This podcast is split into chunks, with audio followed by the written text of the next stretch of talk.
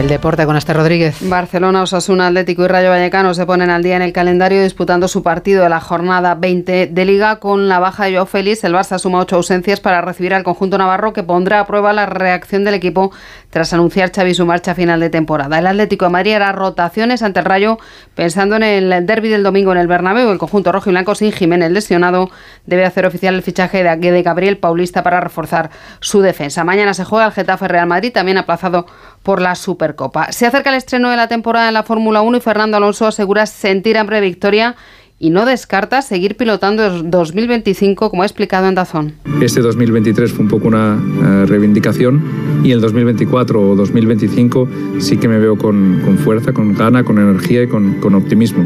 Luego los resultados dependen un poco de, de ti y de tus rivales también. Barcelona y Virtus de Bolonia se enfrentan en el, Palacio, en el Palau en el, por el segundo puesto de la Euroliga en juego. Vamos ya con la pregunta.